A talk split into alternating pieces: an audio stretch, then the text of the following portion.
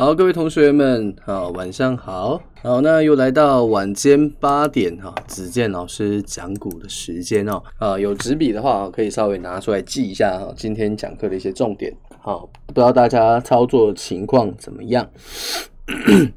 好，那刚好昨天适逢周一呢。好，那周一我们现在有提到，周一基本上不会有什么呃太过重大的数据公布哦，也没有什么呃，也没有什么惊人的。哦，意外展啊，意外出现啊，就是一切都是这样平平淡淡哈啊。昨天的昨天的行情也确实是呃蛮无聊的，啊起码就整个格局来讲，并没有什么太大的变化。好，那在这个开收高低的部分呢，美股就是一样维持强势，纳指、道指、标普，美国三大股指一样维持一个比较强势的表现啊。不过美股的部分啊，老师一直都是秉持着啊大多头的一个原则啊，也你也可以说是死多头啦，啊，都可以啊。就是说呃，不管美股怎么样哦，子健老师大部分的情况啊，都是选择去做多美股哦，啊没事就不会去做空它。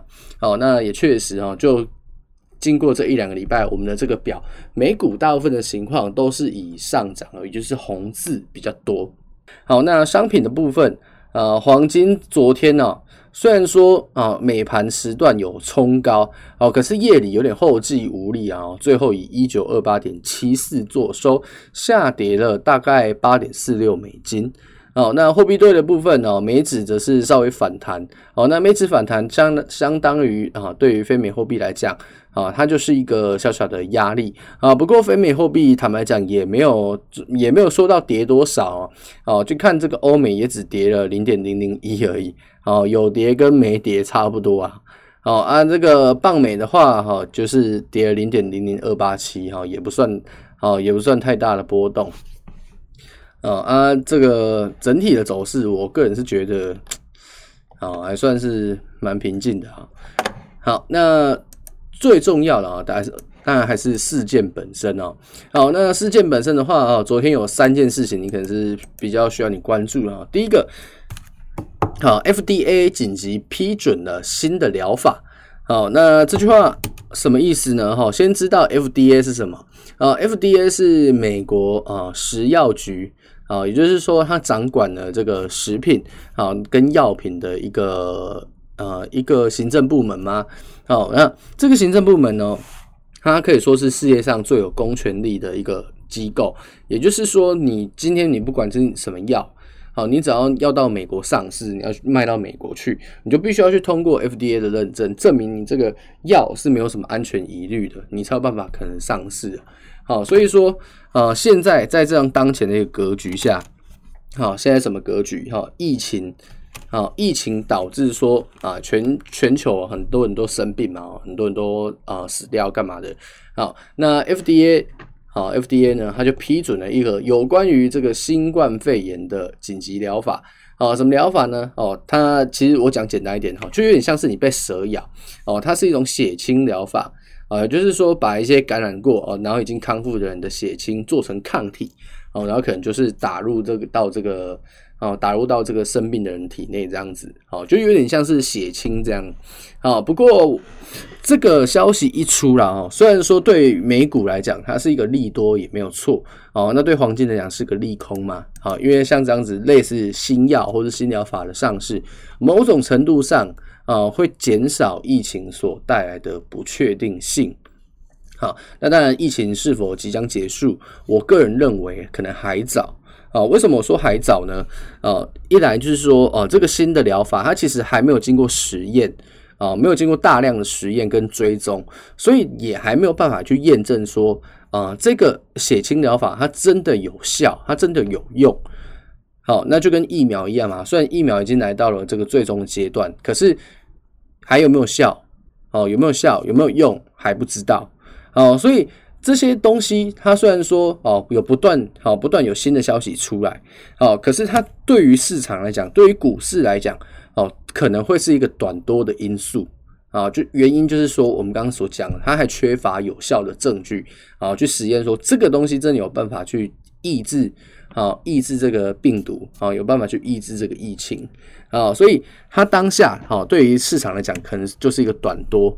好，但是它不会是一个长多的因素哦，它不会是个长多的因素。好，那再来就是美国的病例啊，啊，跟先前相比啊，这个新的呃确诊数啊，新的这个感染数啊，这个降低了哈，总体来讲降低了百分之十七，好，为连续第五周的一个下降。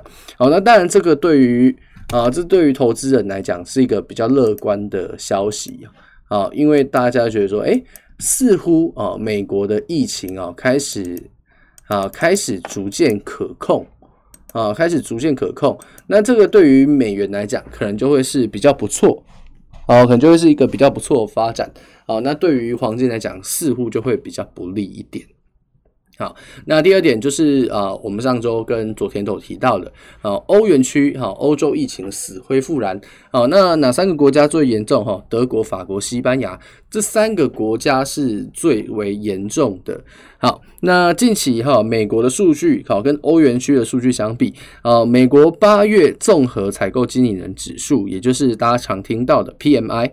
呃，美国啊、呃，这八月公布的数值是五十四点七啊，比预期的五十一点三还要来得高啊、所以说美国的数据啊是有一点点回温的一个状况啊。可是欧元区的呢，哈，欧元区八月的 PMI 哈，综合采购经理人指数公布出啊，公布出来只有五十一点六啊，比预期哈，比上个月五十四点七呃五十四点九的一个数值还低。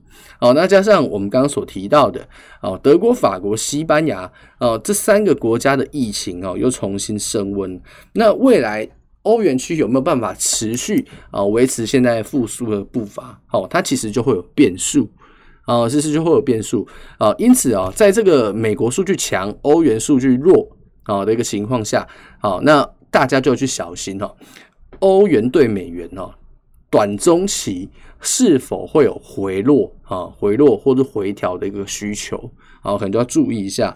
好，那最后一点啊，最后一点啊，也就是这个原油的部分。啊，那原油的部分呢，昨天这个墨西哥湾哈是受到了这个热带风暴的侵袭。